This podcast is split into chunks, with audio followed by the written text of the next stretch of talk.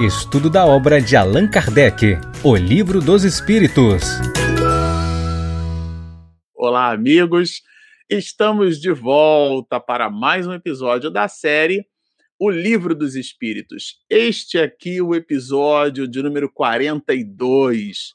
Bom, para você que está nos acompanhando no canal, nós estamos estudando o Livro dos Espíritos e já avançamos bastante na obra, terminamos toda a parte primeira e estamos agora terminando com este episódio o último item que corresponde ao capítulo de número 1 da parte segunda do Livro dos Espíritos, já que eu sempre gosto de lembrar, vocês já sabem, o Livro dos Espíritos é dividido em quatro partes. Já fizemos a primeira quarta parte do livro e estamos no primeiro, terminando o primeiro de 11 capítulos que configuram a parte 2 do Livro dos Espíritos, já que depois da segunda edição francesa foi assim que o mestre de Lyon ele dividiu a nossa obra e sempre gostamos de iniciar as nossas lives é um hábito que a gente tem é, proporcionado para nós mesmos, né, nos últimos instantes, iniciar as nossas lives, nosso, os nossos estudos através de uma singela oração. Digamos assim, querido Mestre Jesus, nossos companheiros, anjos tutelares de nossa empreitada no orbe terrestre. Aqui estamos nós, ávidos pelo estudo, pela oportunidade da reflexão, por penetrar nas letras que vivas em espírito modifiquem a nossa trajetória íntima, nos impulsionando para o que há de melhor na experiência e no ato de viver. Por tudo isso, então, Abençoa-nos, Rabi, o nosso propósito, ainda que parco, mas sincero, de estudar as mensagens deixadas na França há mais de dois séculos pelo insigne mestre de Lyon, que se anonimizou, Senhor, no pseudônimo de Allan Kardec. Por tudo isso, então, reverenciando ainda o nome de nosso Pai Celestial, nós, Senhor, te solicitamos o concurso amigo através dos teus prepostos de luz, a fim de que o nosso estudo possa transcorrer num clima de reflexão, de alegria, de entusiasmo e de paz. Por tudo isso, permaneça, Mestre, com todos nós, hoje, agora e sempre. Bom, como vocês sabem, como já é habitual entre nós, hoje a chance da gente fazer coisas erradas aqui será bem menor, porque a Regina está pilotando a nossa live, tá bom? Então, vamos aqui compartilhar a nossa, a nossa tela, que é o material que a gente tem usado ultimamente para conversar sobre a obra O Livro dos Espíritos. Esse aqui é o material digital que a gente tem, né? Vou movimentar ele aqui na tela, olha. É o nosso livro digital e a gente faz as marcações do nosso inseparável tablet, depois essas marcações ficam é, sincronizadas num outro aplicativo, e é desse outro aplicativo que a gente vai então estabelecer aqui um diálogo, tá bom? Entre nós. É o último item que a gente vai conversar, como eu disse, anjos e demônios. E claro, até aqui, se você nos acompanhou, já entendeu com Allan Kardec que não existem nem anjos e nem demônios, e que tudo que existe é, em um universo foi criado por Deus e as construções da divindade possuem dois grandes braços, por assim dizer, né? metaforicamente falando. É o princípio inteligente do universo, tudo aquilo que manifesta inteligência tem na sua gênese o princípio inteligente, então, portanto, essa é uma criação de Deus, o espírito ele desenvolve-se através é, desse princípio basilar, com igualmente inteligente, e depois é, o, todo o princípio material. Então, espírito e matéria compõem o binômio de todo o volume de construções é, que Deus expediu naquilo que concebemos como sendo o universo. E claro, esse princípio inteligente, sendo de ordem metafísica, né, na expressão de Aristóteles, a gente vai entender que ele não visita a, as questões de ordem material. É, isso é bem importante a gente deixar bem frisado. E Allan Kardec, ele então desenvolve, é, junto com os espíritos, e, e coloca no livro, esse livro que a gente está estudando, toda uma linha de raciocínio no sentido de nos fazer perceber que os espíritos que se comunicam são nada mais, nada menos que homens e mulheres que animaram personagens que viveram por sobre a face da Terra. Esse talvez seja, dentre muitos, um dos grandes elementos basilares que estão é, configurados aqui nesse capítulo. Ele inaugura esse capítulo, já que ele trata do mundo espírita ou mundo dos espíritos, a parte segunda, mas especificamente nesse capítulo de número um, a gente vai perceber Allan Kardec nos dando informações nessa direção de que eh, toda manifestação extracorpórea, ela, essa manifestação vem de espíritos. É, e aqui ele traz uma espécie de, de dualidade, né? Eu até separei aqui uma apresentação, olha, anjos e demônios, né? Essa visão que a gente acaba tendo, essa, é, essa é uma espécie de, de visão dual ou relação dual, né? Uma relação dualística por exemplo, o bem e o mal é algo que sempre existiu por sobre a face da Terra, também é uma relação dual. Anjos e demônios pode ser compreendido como essa relação dual, que está no psiquismo do antropóide. Então, o bem e o mal, o certo e o errado também são relações duais, né? Até mesmo o, o, um princípio filosófico chinês, conhecido como taoísmo, que é o do yin e o yang, né? Tem aquele símbolo das bolinhas, também é, é uma relação dual, é uma visão do mundo e das coisas dentro de uma perspectiva de dualidade. A terra e o céu também é uma visão, é uma interpretação, é uma forma de enxergar a vida de uma maneira dual. Há, inclusive, obras na, na literatura espírita né, entre, entre a terra e o céu. É, Vejam, André Luiz trouxe para nós uma obra que, aliás, a gente até se permitiu, com um grupo do Rio de Janeiro, promovemos dois seminários, né? Evolução em dois mundos, isto é, no mundo material e no mundo espiritual. Também é uma relação dual. E aqui, essa visão é uma visão que a gente pode entender como sendo uma visão dual, anjos e demônios. Eu queria trazer alguns elementos que dialogam com essa visão dual. A primeira delas é essa ideia de demônio. Essa, ideia, essa palavra vem do, do, do grego, né? É, é, que, e a gente resolveu retirar o daimon de Sócrates. Esse daimon, na verdade, é, é, sem querer muito entrar aqui nos meandros da, do estudo da filosofia, mas é, Sócrates possuía vários discípulos. Dois deles, o primeiro a gente conhece muito bem, que é Platão. Aliás, quem imortalizou Sócrates foi Platão, porque tudo aquilo que a gente conhece de Sócrates foram os diálogos, né? De Platão escreveu muito. Então, Platão foi um discípulo de Sócrates, conviveu por mais de uma década. E existe um outro discípulo pouco conhecido que é Xenófonte, e, e, ou Xenofonte, né, dependendo de como você queira é, como pronunciar. Mas ambos eles, eles denominavam uma espécie de ser invisível é, que era justamente tinha justamente esse nome, esse daimon. Na verdade, era uma, uma espécie de inteligência com uma função de mediar as questões reflexivas de Sócrates, as relações do homem com o divino. Então, era essa esse ser invisível, né? Era uma espécie, vamos dizer assim, de mentor espiritual.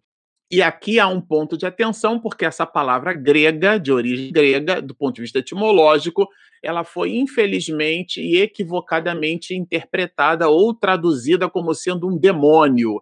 É, há uma, dentro da filosofia, dentro da mitologia grega, aquilo que a gente vai chamar de antropomorfia, que é o seguinte: é, é, é o estabelecimento do, das divindades, é, tanto gregas quanto romanas, porque tanto os gregos como os romanos possuíam relações mitológicas, né, os chamados mitos. Então a gente vai perceber que existe ali uma visão dos deuses carregando as idiosincrasias humanas, né? Caronte, por exemplo, que eu acho que é um, é um é um personagem da mitologia pouco conhecido entre nós, mas nos filmes que retratam a mitologia é aquele barqueiro, né? Que vai levando a pessoa para o Hades, que seria uma região que mitologicamente a gente acaba interpretando como sendo o inferno, né? E, e aí, é, dentro também de um outro personagem que a gente pode apresentar, esse eu acho que é bem conhecido entre nós, é Eros, né?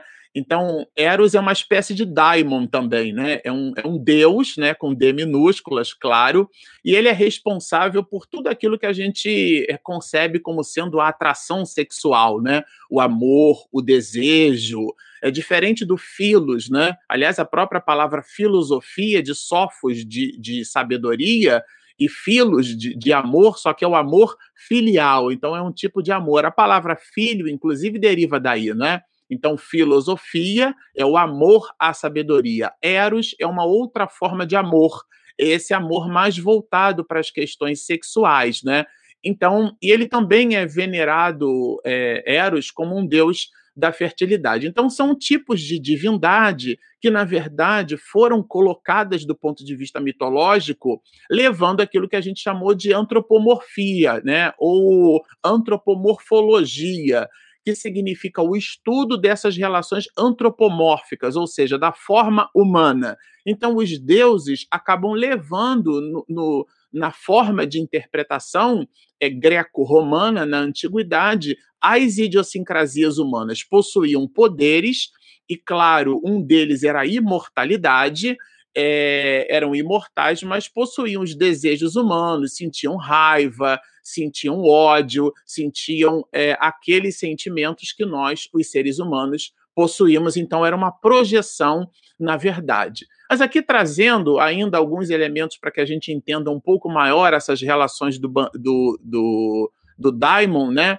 É, aqui, é, na verdade, é um trecho tá, do, de uma obra de Platão, chama-se O Banquete, eu não vou entrar em detalhes na obra, aqui é uma representação justamente do instante onde as pessoas na Grécia Antiga tinham o hábito de se reunir para comer, para beber, para tomar vinho, e eles então dialogavam, né? O, o, todo o mecanismo dialético dos gregos era muito importante, porque a política, como nós a conhecemos no mundo ocidental, ela tem origem grega, né? Todo todo o princípio basilar da democracia vem um pouco daí.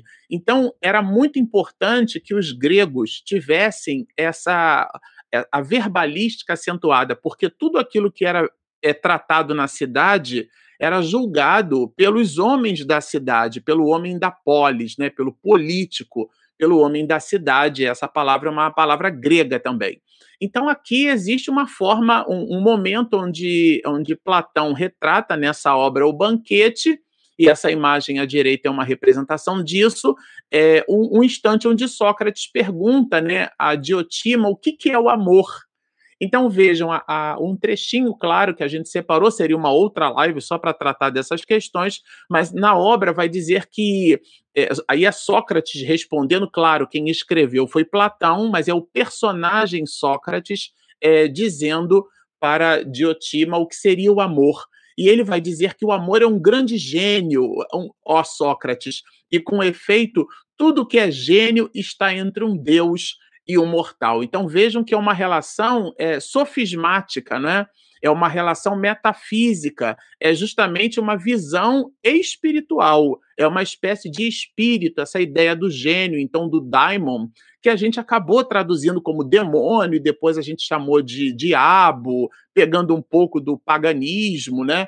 É, que também possui as suas relações metafóricas com igualmente mitológicas, a gente foi criando ou construindo é, acomodações dentro do pensamento é, judaico-cristão, cristão dentro dessas mesmas relações mitológicas. A própria ideia de Eva e de Adão no paraíso, né?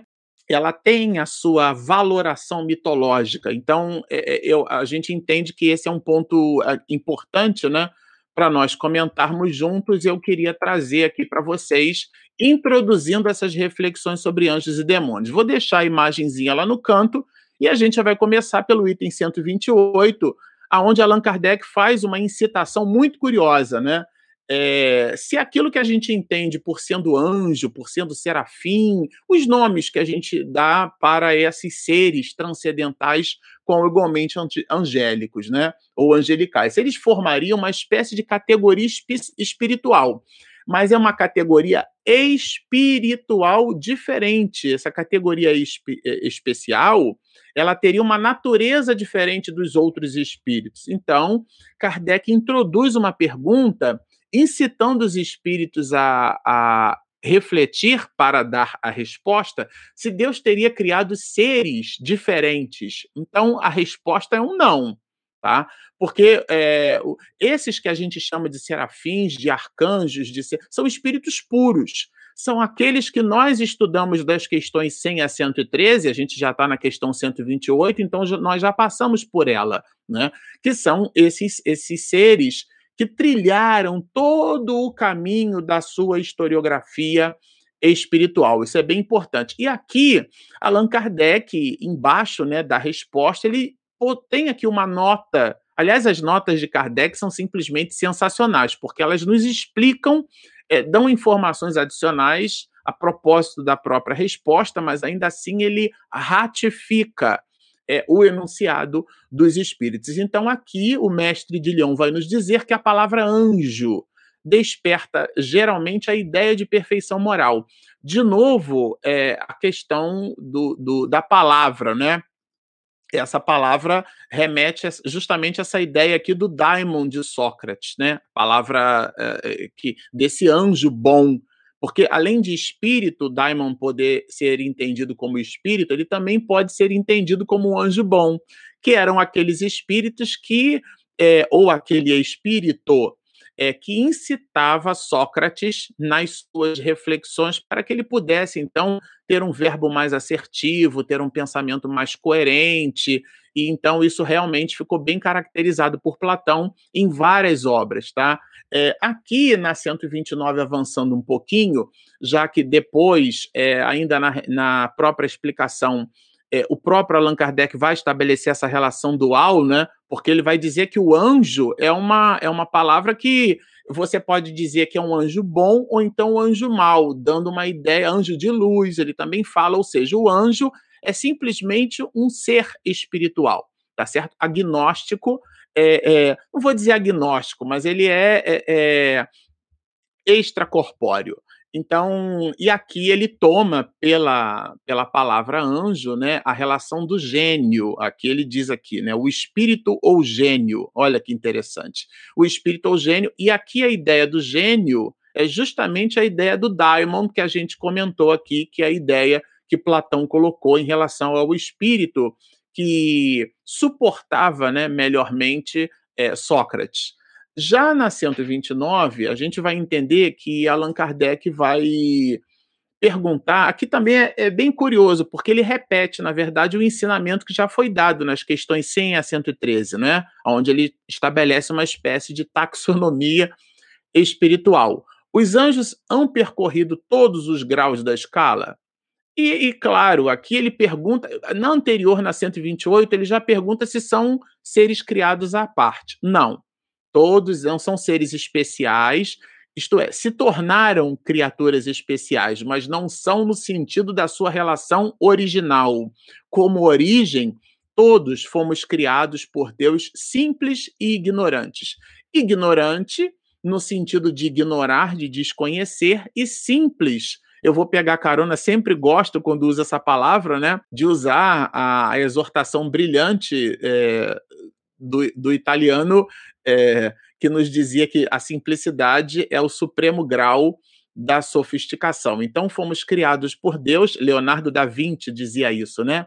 Então, é, fomos criados por Deus sofisticados, né, na expressão de, de Da Vinci, e fomos criados também é, ignorantes no sentido de desconhecer, ou seja, puros é, e simples. Né? Ou se, a linha de, de largada Estamos aqui nessa live no momento de Olimpíada planetária, né?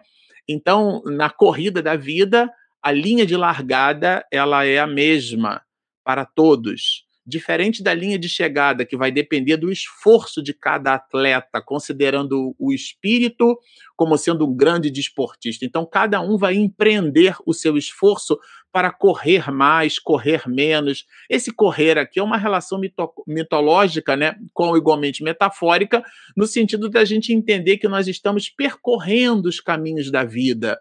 E existem aquele, aquela corrida né, com obstáculos. Né? Então, são os obstáculos da vida que vão nos fazendo crescer.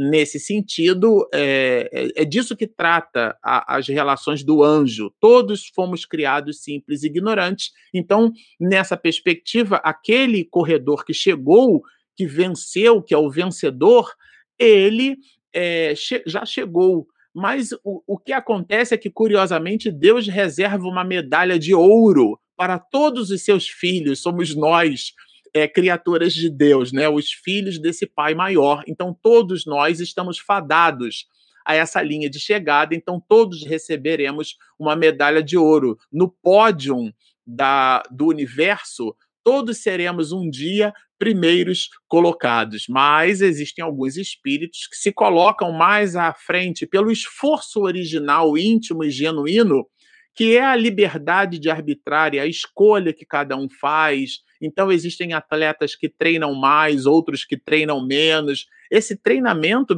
metaforicamente falando, é justamente aquilo que vai criando a distinção na habilidade de suplantar os desafios da própria vida. Agora, Allan Kardec vai perguntar se todos eles percorreram a mesma escala, e todos, todos percorreram os mesmos graus. O que acontece é que cada um percorre de modo diferente. Uns aceitam mais as dificuldades, então, por exemplo, o treinamento físico gera muita dor, né? O atleta de alto impacto, estou citando aqui o atletismo por conta das Olimpíadas, talvez, tá? Mas é, o exercício é, que os atletas se submetem, uma dieta muito rigorosa, todo esse volume de comportamento, dormir é tão mais importante do que treinar, né? Então existe um, uma disciplina que o atleta se submete.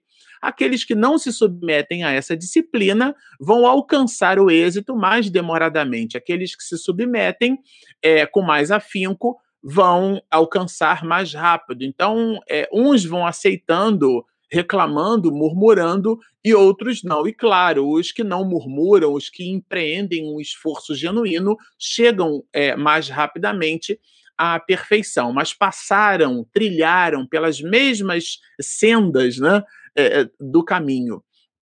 Aqui na 130, é, a gente vai entender uma pergunta muito curiosa de Allan Kardec, porque é, ele, vai, ele vai dizer né, que, inclusive, vai chamar de errônea, né? Errônea a opinião dos que admitem a existência de seres criados perfeitos, né? É, mas aqui talvez Allan Kardec esteja trabalhando um conceito que em filosofia a gente chama de é, sabedoria do senso comum, né? Que a gente também chama é, popularmente de sabedoria popular. É algo que está impregnado na história da humanidade, então muita gente toma realmente por por seres angelicais, né? esses seres criados perfeitos, eles estão é, analisando do ponto de vista antropológico na história da humanidade, né? Como é que a gente explica essa tradição? Porque considerando essa sabedoria do senso comum, isso teria algum princípio de verdade. Allan Kardec sempre se ocupou muito com isso. A gente percebe assim uma, uma visão muito antropológica, sociológica do próprio mestre de Lyon, era um cientista de sua época, né?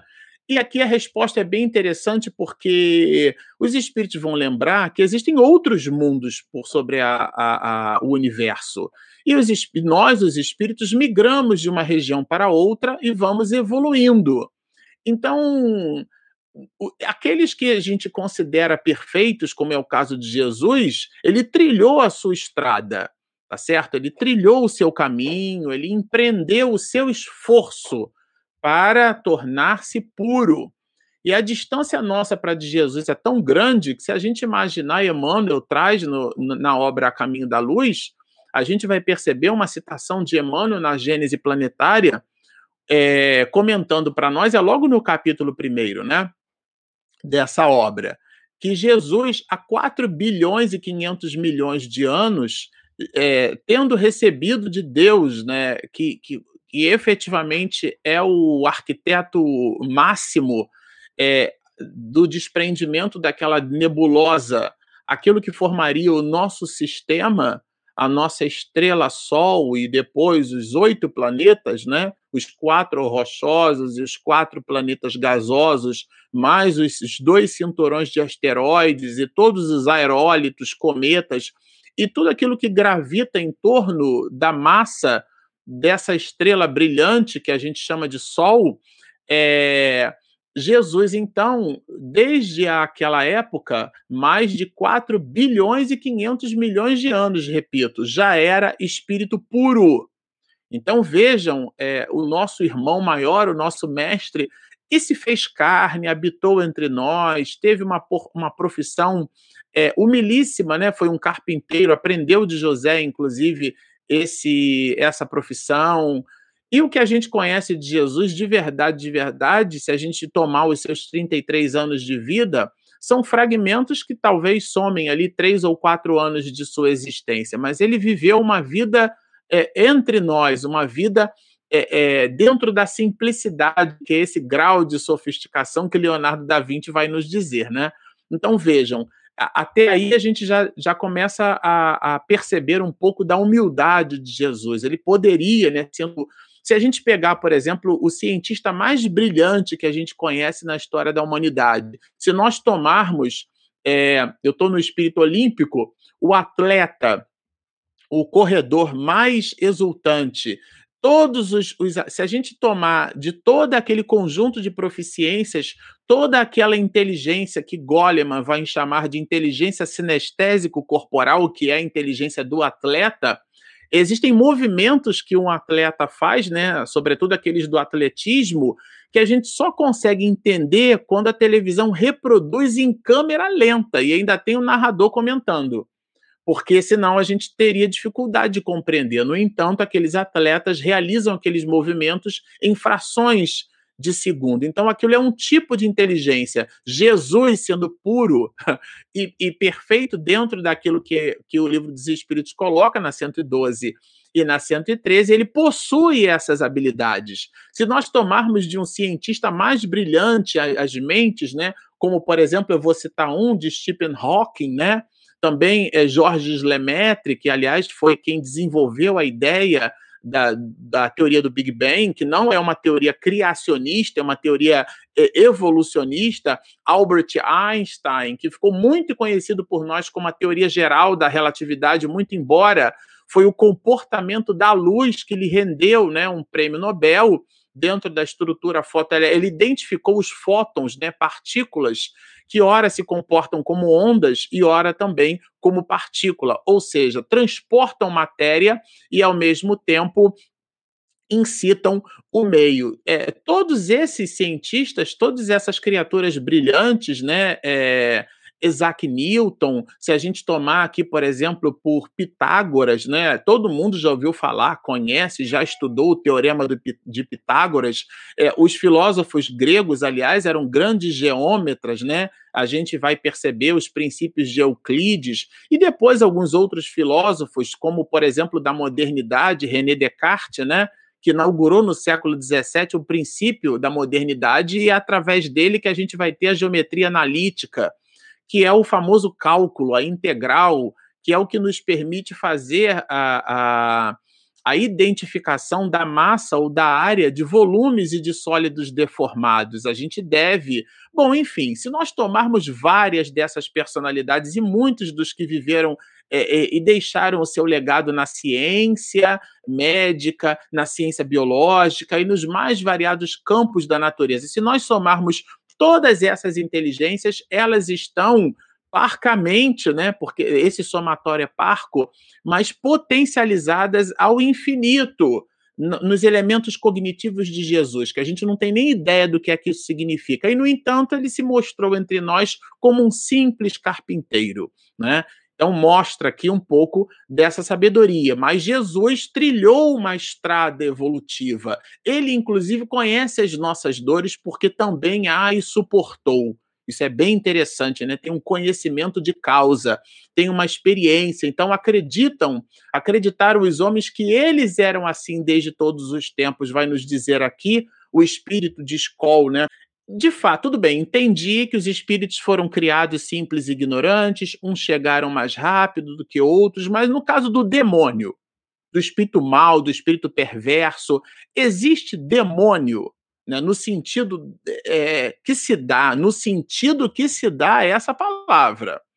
Aí aqui a gente precisa trabalhar um pouquinho, eu vou voltar aqui com vocês, para trabalhar um pouquinho os elementos daquilo que a gente considera ou chama, tá, depois do banquete, é, do significante do significado. Aqui é um pouco da, da, da ideia do Daimon de Sócrates, né? Não sei se dá para ler, a última está muito pequenininha, mas aqui ele diz assim: olha, eu vou invocar, né? Vou botar o apontador a laser aqui, ó. Eu vou vou invocar um demônio. Aí ele está acendendo velas e tal, dentro de todo aquilo, é, todo o simbolismo, né, que isso significa. Isso é, vá, diz ele, né? Isso, vá e mate o meu rival. É que tem uma sombra negra aqui, né? Claro, é uma charge. E aí o, o, o espírito aparece aqui, né? E ele vai dizer o seguinte: eu não sou um demônio, eu sou um daimon. Olha, aí a pessoa diz assim: o quê? Ele não sou, eu não sou mal, sou o tipo de espírito que dá conselhos. E aí o espírito dá um conselho para ele, ó. Você precisa arrumar uma namorada. E ele responde, ok, ou seja, dá-lhe um conselho. Então essa que é a ideia do daimon, né?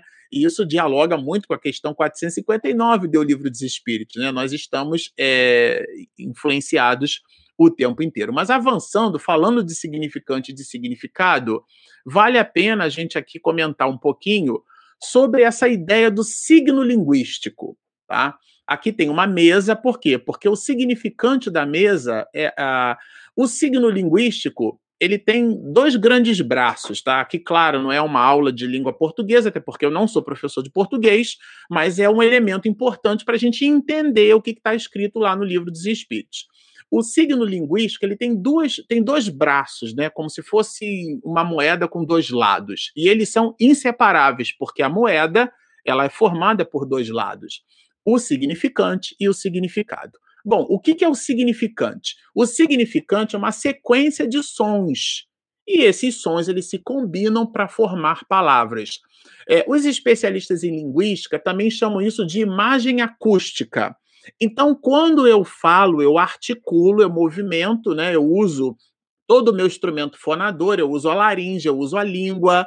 Né, é, na verdade, a diferença da vogal basilar para as consoantes é que eu consigo é, pronunciar sem elevar a língua ao céu da boca, A, E, I, O, U ou E.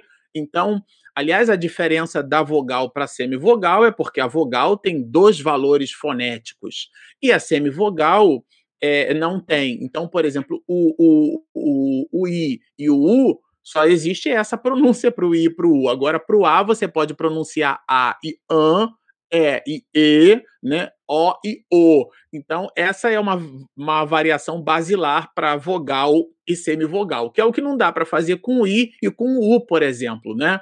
E, e, elas então são consideradas semivogais porque possuem uma unicidade de valor fonético.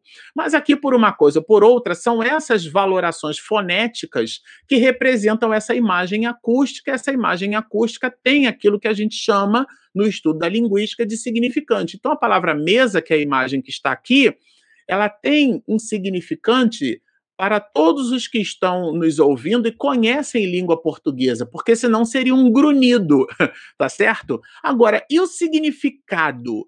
O significado é, o, é uma espécie de conteúdo intelectual que a gente forma ou constrói a partir do entendimento daquela, daquela expressão, daquela imagem acústica, daquele significante. Então, o grunhido não é um grunhido, é uma imagem acústica, uma sequência de sons que eles se combinam e eles formam um significante. Então, se eu uso a palavra mesa, eu, eu, eu produzo uma expressão, uma imagem acústica, uma combinação de sons. Aquilo representa para cada um de vocês um significante, e o significado já é o conteúdo intelectual da palavra, é o que, que ela quer dizer. E aqui entra um outro elemento que é o chamado contexto. É o contexto no qual aquela palavra ela está colocada. E aqui tem uma duas chargezinhas que a gente retirou da internet, né? Que a gente considera bem importantes, que são exemplos de significante e de significado. Olha, é, é, uma árvore é, deve ter boas raízes. Vejam que a palavra raiz ela pode ter é, várias combinações, né? Uma casa deve ter boa fundação no sentido de ter. E aqui a palavra fundação tem uma relação do ponto de vista do significado do, do elemento é, cognitivo da nossa capacidade de raciocínio, né? Quando você diz que uma casa tem uma fundação e a árvore tem raízes, os dois têm bases e elas precisam ser sólidas. Agora, e toda opinião deve ter um bom fundamento, ou seja, um bom alicerce. Vejam que são questões, são, são citações que possuem na combinação é, elementos cognitivos numa direção muito parecida. E aqui tem uma outra charge que eu vou ler para vocês, que eu acho que ela está pequenininha, né? O rapaz chega para a moça e diz assim: Eu te amo e gostaria de saber se isso é recíproco. Olha que bonitinho. E a menina diz assim: Não sei. Olha que decepção, eu não sei. Ele não sabe? E ela diz assim: Não sei o que significa recíproco. Quer dizer, a palavra para aquela pessoa ela não carrega né, um sentido próprio. Né? Isso é bem interessante da gente é, tomar por nota. Eu vou eu vou colocar aqui de novo o.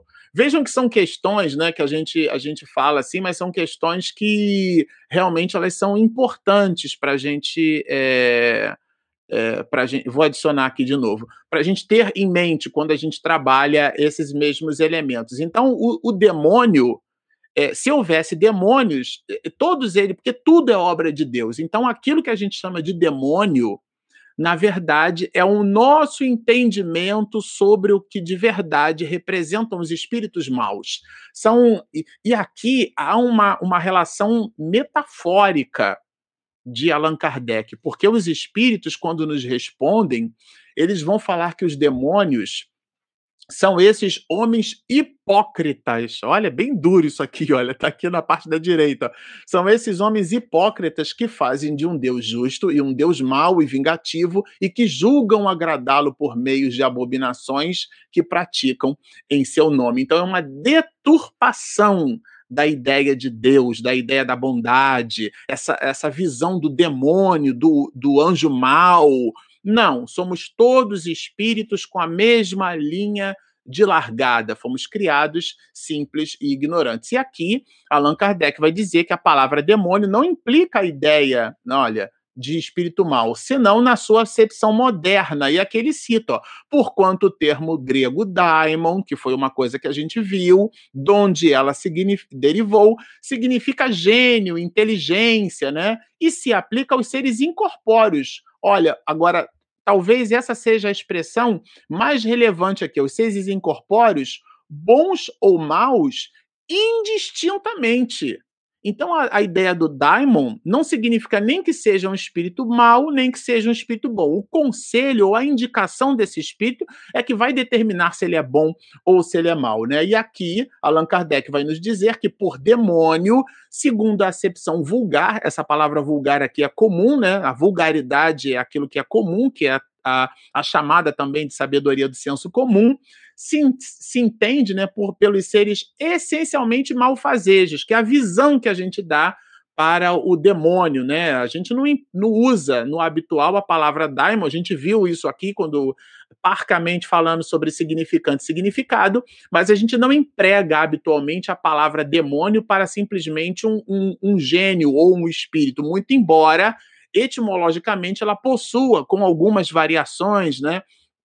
É, talvez não exista exatamente um consenso nesse estudo, mas analisando as obras de Platão, por exemplo, a gente vai entender isso. Agora, é... e Allan Kardec faz um apelo para aquilo que ele considera um elemento eh, que a gente chama, né? A gente usa sempre essa palavra aqui no nosso estudo, que é a palavra cognição, vem de cognitivo, né? A nossa capacidade cognoscente, a nossa inteligência, a nossa condição de abstrair. Aquele exemplo da mesa, então você imagina, por exemplo, a mesa da casa da sua mãe, a mesa de um jantar, a mesa de um restaurante, isso é a sua abstração. E aí você já pode trazer bons momentos ou maus momentos, sentimentos agradáveis de compartilhamento social, a vida em família e tudo isso incitado pelo uso da palavra mesa. Então, como as palavras possuem uma força, um peso muito grande, mas elas devem nos indicar ou nos induzir do ponto de vista doutrinário para aquilo que, gente, que é o próprio Allan Kardec chama atenção, que é a lógica. Então, a primeira condição de toda doutrina é ser lógica. Não faz sentido Deus ter criado seres já perfeitos e outros destinados à perfeição. Né? Não faz nenhum sentido, ele trabalha justamente essas relações. É sabido que uma. Agora, é, aqui mais à frente, ele vai falar justamente, de novo, da linguagem. Não é sabido é, que a forma alegórica constitui um dos caracteres distintivos da sua linguagem? Porque nós usamos a alegoria. Os elementos linguísticos são carregados de símbolos. Tudo bem? Então a gente não deve, lembra-nos Kardec, tomar ao pé da letra tudo o que está contido no Evangelho, né?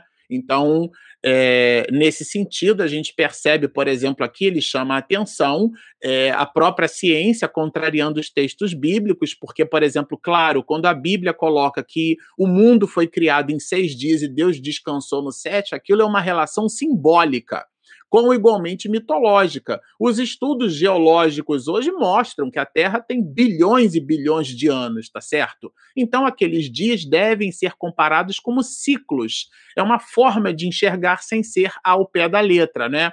Então nós, os homens, lembra-nos Allan Kardec, fizemos os demônios da ideia de demônio do mesmo jeito que a gente fez com a ideia de anjo. Assim como o anjo é a, é a mesma visão do Daimon. Existe o anjo mau e o anjo bom, mas vulgarmente a gente adaptou essa palavra anjo para coisas boas, nós fizemos a mesma coisa com o demônio e pegamos emprestado do, do paganismo e criamos o demônio com chifre, o, o demônio com, com o pé rachado, como se fosse um, um cabrito, né? Essa visão é, é, mitológica. As irmãs Foxes, no fenômeno, nos clássicos fenômenos de Hydesville, elas dialogavam com os espíritos e chamavam as meninas, né?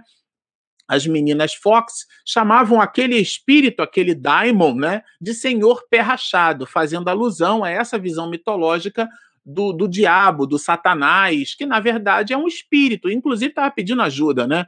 É, bom, é por demônio se deve entender os espíritos impuros, diz-nos Kardec, que muitas vezes não valem mais do que as entidades designadas por esse nome, mas com a diferença de ser transitório o estado deles. E aqui a gente encerra esse volume de reflexões, porque aqui é o ponto alto dessa análise. Devemos entender por demônios espíritos que ainda se sustentam na ideia da maldade.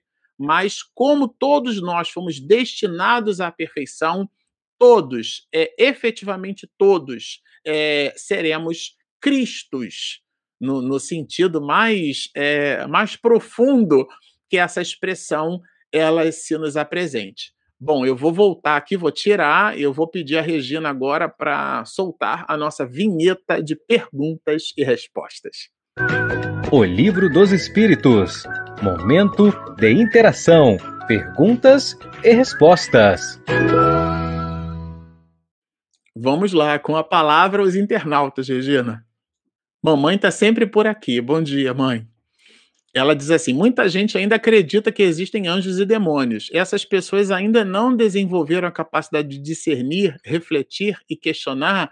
Eu acho que essas pessoas, mãe, ainda não leram de forma apropriada as questões do livro dos Espíritos que tratam de anjos e demônios. Então, se você está nos assistindo, tinha uma ideia de anjo e demônio, assista essa live algumas vezes e, de preferência, melhormente, leia o finalzinho do capítulo 1 da parte segunda do livro dos Espíritos, que trata dessa questão anjos e demônios. O Daniel, o Daniel também está sempre com a gente, né? Bom dia, Daniel. Ele diz assim: ó, apresenta aqui bom dia.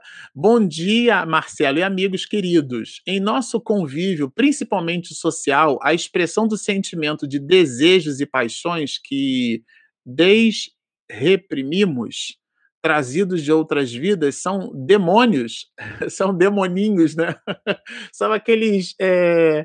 Acho que é de Emmanuel, que ele tem um texto, ele chama de servicinhos. A gente até estudou isso aqui no culto do lar, que a gente está fazendo por live agora, a família, né? E é, a tese não é nossa, né? É de Jesus, né? Quem é fiel no pouco, o será no muito. Então são os pequenos desafios da vida, né? Então as catedrais são construídas tijolos a tijolos. E se a gente quiser pormenorizar, cada tijolo ele é construído por infinitos grãos de areia e cimento, né? Então tudo tem o seu aspecto menor, tem o seu aspecto pequenininho, é, até do ponto de vista, vamos dizer assim, mais é, cosmogônico, os pré-socráticos eh, eles ficavam com essa ideia, né? Qual seria o, o, elemento menor da matéria? A palavra átomo vem daí, vem do grego, né? Atomos, que significa sem divisão. Se for partindo, partindo, até que chegar um pequenininho, né? Então, é, há quem diga que, que Demócrito é, ficou pegando um grãozinho de areia tentando espremer com a unha e não conseguiu partir, né? Então ele veio com essa reflexão esse tijolinho primordial, né, o átomo, de átomos, não se divide. Então, esse elemento basilar do dia a dia, o silêncio que a gente faz, que são, é, de verdade, oportunidade. Nesse sentido, pegando carona aqui, tá, Daniel? No significante e no significado, a gente pode entender as nossas idiosincrasias humanas como os nossos demônios e as nossas virtudes também como os nossos anjos. Clóvis, o Clóvis também está com a gente, né, amor? Sempre está com a gente aqui. Falando de espíritos especiais e mais especificamente de Jesus, espírito puro, e não propriamente sobre o tema de hoje, Jesus era ou é o espírito verdade que tinha diálogos com Allan Kardec. Olha, essa é uma questão. Eu, particularmente, o Clóvis, eu vou dizer a você que eu não conversei com eles para fazer essa pergunta, tá? Mas o que eu posso é, te dizer a propósito dessa questão é um, é um anunciado, né? Que a gente pode encontrar no Evangelho segundo o Espiritismo. O, o capítulo 6 do Evangelho segundo o Espiritismo é, ele tem é, expressões assim é, muito interessantes. Então eu vou deixar aí para as suas anotações do capítulo 6, dá uma olhada no item 5 quando Allan Kardec coloca no Evangelho segundo o Espiritismo o advento do Espírito de verdade. Eu vou ler só um parágrafo do item 5 para eu não me demorar aqui, mas ao mesmo tempo não, não entregar resposta, não deixar de entregar a resposta, né? Olha o que está no texto colocado pelo mestre de Leão. Venho, como outrora aos transviados filhos de Israel, trazer-vos a verdade e dissipar as trevas venho. Isso aqui está na primeira pessoa do singular. Lembram? Eu, tu, ele, nós, vós, eles. Venho, eu venho. Tudo bem? Venho. Escutai-me. Escutai a quem? A mim, isto é, ao Espírito que está escrevendo que disse que veio. O Espiritismo. Aí olha só que interessante, tá? Entre vírgula. Como fez antigamente a minha palavra item 5 do capítulo 6 do Evangelho segundo o Espiritismo, tem de lembrar aos incrédulos, ou seja, aqueles que não acreditam, que acima deles, acima dessas pessoas, reina a imutável verdade. Dois pontos. E aí ele vai dizer qual é a verdade. O Deus bom não é o Deus que pune, é o Deus que ama. O Deus grande, que faz germinem as plantas e se levantem as ondas. Esse é o Deus, essa é a verdade. Revelei. Está no texto. A doutrina divinal, ou seja, a doutrina de Deus, que é a doutrina divina. Como um ceifeiro, diz o Espírito de verdade, reuni em feixes o bem esparso no seio da humanidade e disse: é o Espírito dizendo que disse: Vinde a mim, todos vós que sofreis. Eu acho que está respondido, não está, Clóvis? Sei que me empolga um pouco nas perguntas, mas é tão difícil ter um espírito inteligente e coerente no termo. Ah, não, esse aqui eu, eu, só, eu só consigo decorar onde está a resposta, tá? É, coerente no termo espiritismo, como você entenda-se, Marcelo e Regina. A Regina também está na área, que não consigo me conter. Obrigado. Ah, nós estamos aqui, ô Clóvis, dividindo com, com um companheiro né, de jornada. Nós somos é, entusiastas da doutrina espírita, nós nós de verdade acreditamos que esse princípio filosófico norteia verdadeiramente a nossa vida, às vezes funciona como um cabresto, né? Existe um animal dentro de nós querendo agir dessa ou daquela forma. E aí eu digo assim: não, meu Deus, mas eu acredito nisso, eu sei que é assim, eu não posso agir desse jeito. E a gente tenta funcionar, né? O conhecimento funciona como um cabresto que vai domando aquele animal e a gente vai modificando. Então você olha para aquele cavalo chamado Marcelo Shoa, todo sereno, mas na verdade existe um, um demônio, um daimon, incitando, dando a ele conselhos para que ele não haja como um animal, como e haja assim como espírito. A Roseli Re, Rezani Ó, hoje eu estou conseguindo fazer a live sem óculos, viu? Mas eu confesso que é um desafio. Vamos lá. O que dizer para pessoas que consideram o livro dos Espíritos muito difícil? Olha, é, a gente aprende em filosofia que existem questões que são é, aquelas que são objetivas e as que são subjetivas. Eu falei aqui do significante e do significado. Se a gente pensa na palavra mesa, então você desenha uma ideia de mesa. Se você pensa numa cadeira, você desenha uma ideia da cadeira a, a, a, cadeira é a cadeira, porque é o objeto. Então, é uma relação objetiva. A forma como você desenha a ideia de cadeira na sua mente é sua, portanto, é do sujeito, daí subjetiva. Onde é que eu quero chegar com isso? Difícil e fácil são relações subjetivas, dependem de cada qual.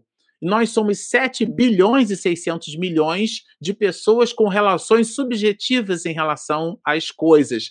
Claro que existem textos e proposições que deveriam ser por nós tratadas como sendo denotativas, aquelas que não suscitam interpretação. Os Dez Mandamentos, por exemplo, não matarás, ponto tá certo? Então não há ali um PS, né? Em inglês chama-se postscript, ou então um OBS de observação.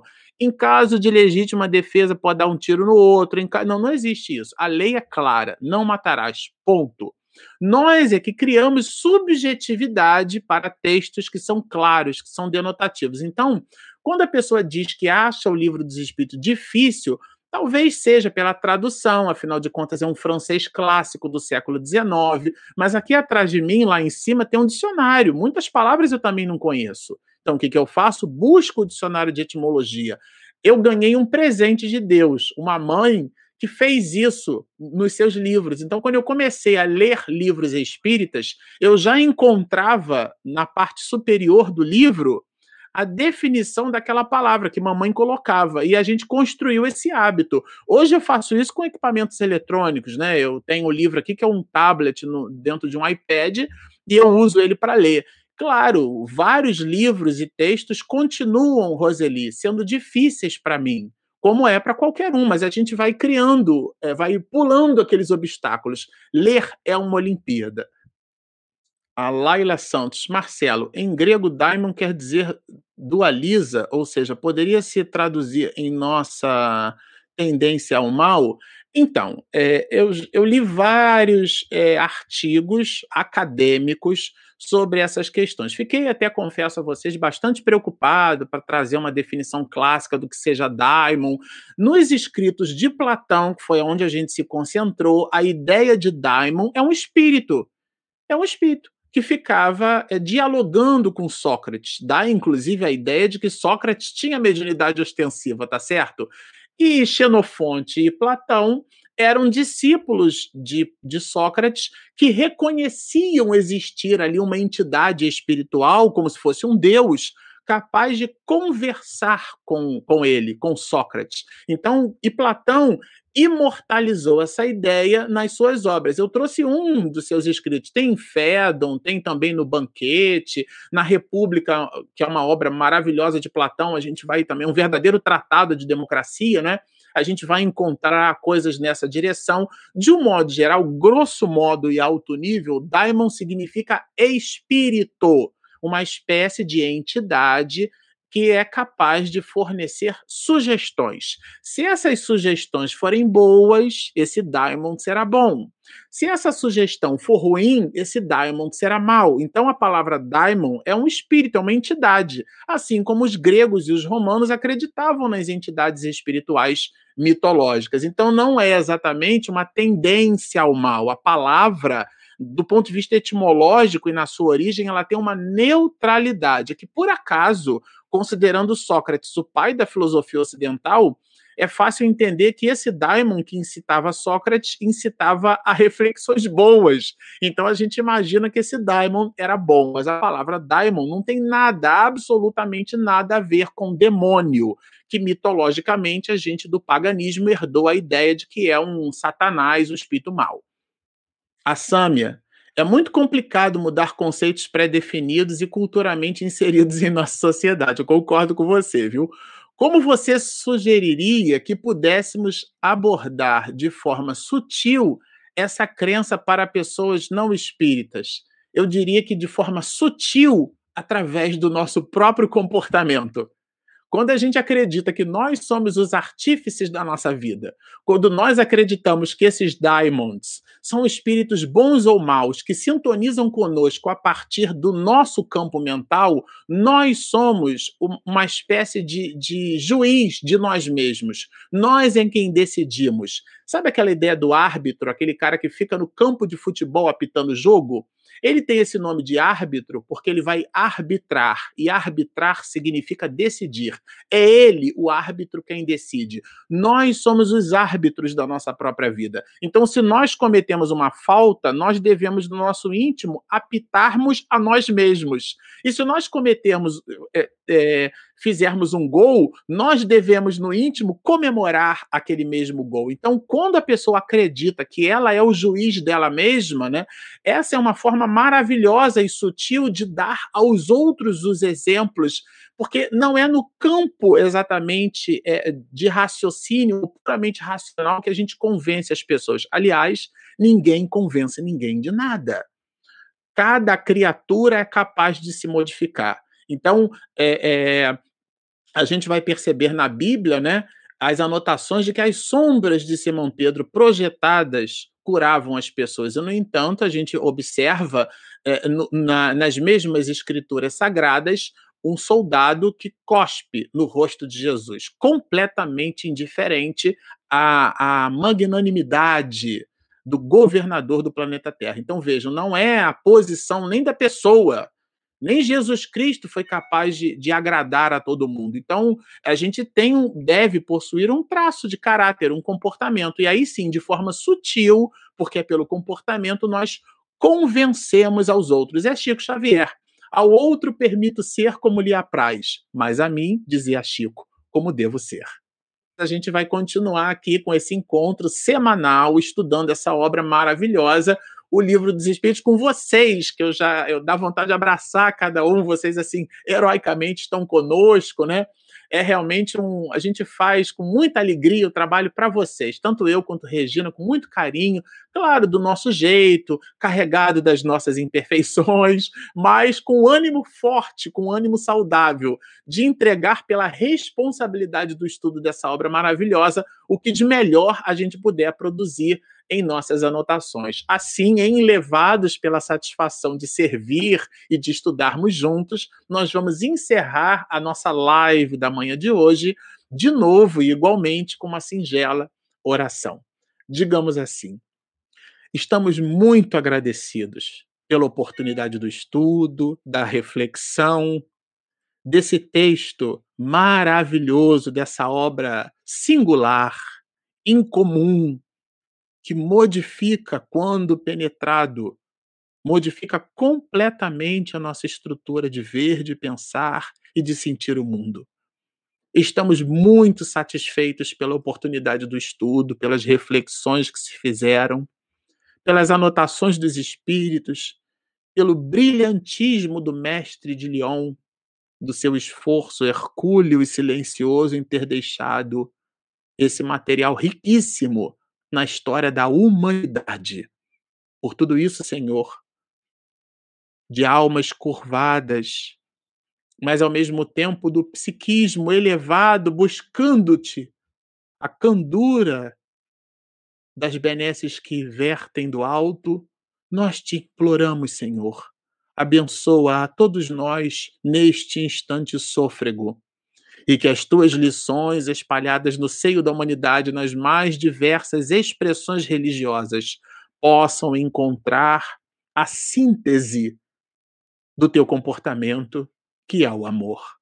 Por tudo isso, mais uma vez, reverenciamos o nome de nosso Pai maior e te solicitamos, Rabi, que tu permaneças conosco hoje, agora e sempre.